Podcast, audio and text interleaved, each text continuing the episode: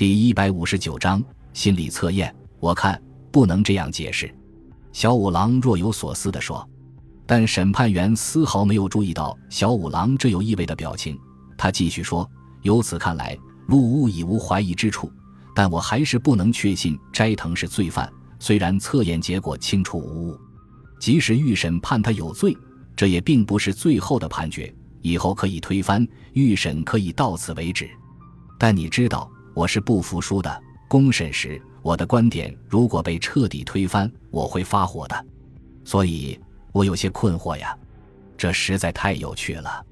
小五郎手持记录开始谈道：“看来陆屋和斋藤都很爱看书学习呀。两人对‘书’一词都回答完善。更有意思的是，陆屋的回答总是物质的、理智的，斋藤则完全是温和的、抒情的，如女人、服装、花、偶人、风景、妹妹之类的回答，总让人感到他是个生性懦弱、多愁善感的男人。”另外，斋藤一定有病在身。你看看，对讨厌答病，对病答肺病，这说明他一直在担心自己是不是得了肺病。这也是一种看法。联想诊断这玩意儿，只要去想，就会得出各种有趣的判断。可是小五郎调整了一下语调说：“你在说心理测验的弱点。”戴基洛斯曾经批评心理测验的倡导者明斯达贝西说。虽然这种方法是为代替拷问而想出来的，但其结果仍然与拷问相同，陷无罪者为有罪，亦有罪者于法外。明斯达贝西似乎在哪本书上写过，心理测验真正的效能仅在于发现嫌疑者对某场所某个事物是否有记性，把它用于其他场合就有些危险。对你谈这个也许是班门弄斧，但我觉得这是十分重要的。你说呢？如果考虑坏的情况，也许是这样。当然，这理论我也知道。审判员有些神色不悦地说：“但是，是否可以说这种坏的情况近在眼前呢？假定一个神经非常过敏的无犯罪事实的男人受到了犯罪的嫌疑，他在犯罪现场被抓获，并且非常了解犯罪事实。这时，面对心理测验，他能静下心来吗？啊，要对我测验了，怎么回答才能不被怀疑呢？”他自然会兴奋，所以在这种情况下进行心理测验，必然导致戴基洛斯所说的“现无罪者为有罪”。你在说斋藤吧？我也模模糊糊有这种感觉。我刚才不是说过，我还有些困惑吗？审判员脸色更加难看。如果就这样定斋藤无犯罪事实，当然偷钱之罪是免除不了的。究竟是谁杀死了老太婆呢？审判员中途接过小五郎的话，粗暴地问：“你有其他的罪犯目标吗？”有。小五郎微笑着说：“从这次联想测验的结果看，我认为罪犯就是陆屋，但还不能确切的断定。他现在不是已经回去了吗？怎么样？能否不露痕迹的把他叫来？若能把他叫来，我一定查明真相给你看看。你这样说，有什么确切的证据吗？”审判员十分惊异地问：“小五郎毫无得意之色，详细叙述了自己的想法。这项法使审判员佩服得五体投地。小五郎的建议得到采纳，一个佣人向陆屋的宿舍走去。您的朋友斋藤很快就要判定有罪了，为此我有话要对您说，希望您能劳足到我的私事来一趟。这是传话的言辞。陆屋刚从学校回来。”听到这话，急忙赶来，就连他也对这喜讯十分兴奋。过分的高兴使他完全没有注意到里面有可怕的圈套。六，利森审判官在说明了判决斋藤有罪的理由后，补充说：“当初怀疑你，真对不起。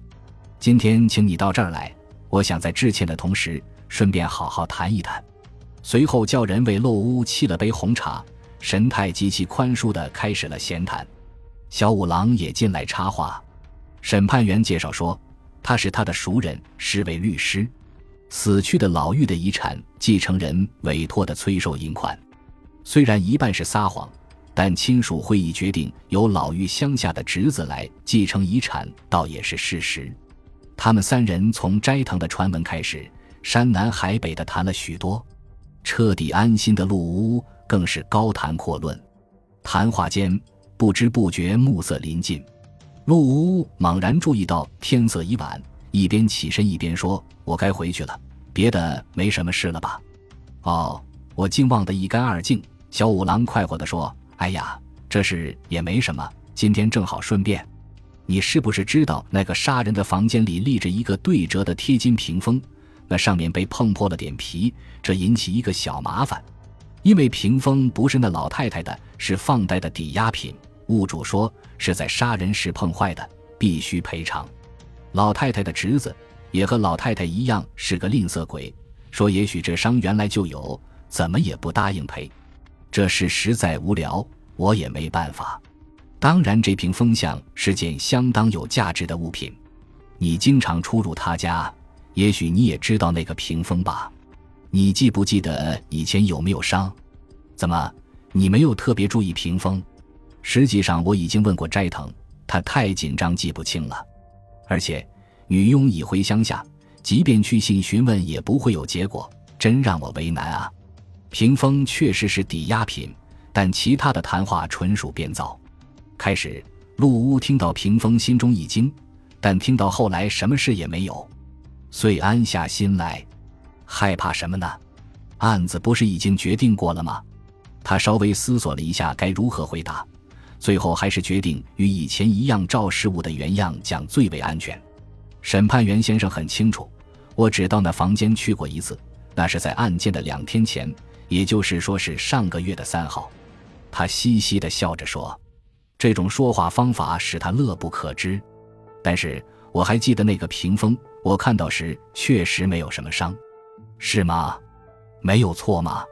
在那个小野小挺的脸的部位有一点点伤。对对，我想起来了。陆无装着像刚刚想起似的说：“那上面画的六格仙，我还记得小野小挺。但是如果那上面有伤，我不会看不见的，因为色彩鲜艳，小野小挺脸上有伤，一眼就可以看出来。那么给你添麻烦了。”你能不能作证？屏风的物主是个贪欲深的家伙，不好应付啊！哎，可以可以，我随时听候您的方便。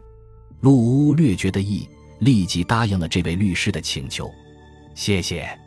小五郎边用手指搔弄着浓密的头发，边愉快地说：“这是他兴奋时的一个习惯动作。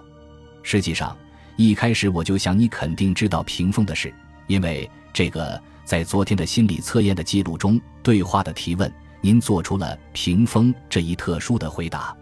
诺，在这儿，寄宿舍中的不会配置屏风的，除斋藤以外，你似乎没有更亲密的朋友，所以我想你大概是由于某个特别的理由，才对这屏风有特别深的印象的吧？陆屋吃了一惊，律师说的丝毫不错。昨天我为什么漏嘴说出屏风的呢？而且到现在，我竟一点也未察觉到这一点，这是不是危险了？危险在哪里呢？当时我确实检查过内伤的痕迹，不会造成任何线索呀。没事，要镇静，要镇静。经过考虑之后，他终于安下心来。可是，实际上他丝毫未察觉到他犯了个再清楚不过的大错误。诚然，你说的一点不错，我没有注意。您的观察相当尖锐呀，陆屋到底没有忘记无技巧主义，平静地答道：“哪里哪里，我不过偶然发现而已。”假装律师的人谦逊地说：“不过我还发觉另一个事实，但这绝不会使您担心。昨天的联想测验中插入八个危险的单词，你完全通过了，太圆满了。假如背后有一点不可告人的事，也不会干得这样漂亮。”这几个单词这里都打着圆圈，在这里说着，小五郎拿出记录纸。不过对此你的反应时间虽说只有一点点，但都比别的无意义的单词回答的快。如对花盆回答松树，您只用了零点六秒钟，这真是难得的单纯啊！在这三十个单词中，最易联想的首先属绿对蓝，但就连这个简单的词，你也用了零点七秒时间。陆屋开始感到非常不安。这个律师究竟为了什么目的这样饶舌？是好意还是恶意？是不是有什么更深一层的居心？他倾尽心力探寻其中的意味。除花盆、油纸、犯罪以外其他的单词绝不比头、绿等平常的单词容易联想。尽管如此，你反而将难于联想的词很快地回答出来，这意味着什么呢？我所发觉的就是这一点。要不要猜测一下你的心情？嗯，怎么样？这也是一种趣事。假如错了，敬请原谅。陆呜呜浑身一颤，但他自己也不明白为什么会搞成这个样子。感谢您的收听，喜欢别忘了订阅加关注，主页有更多精彩内容。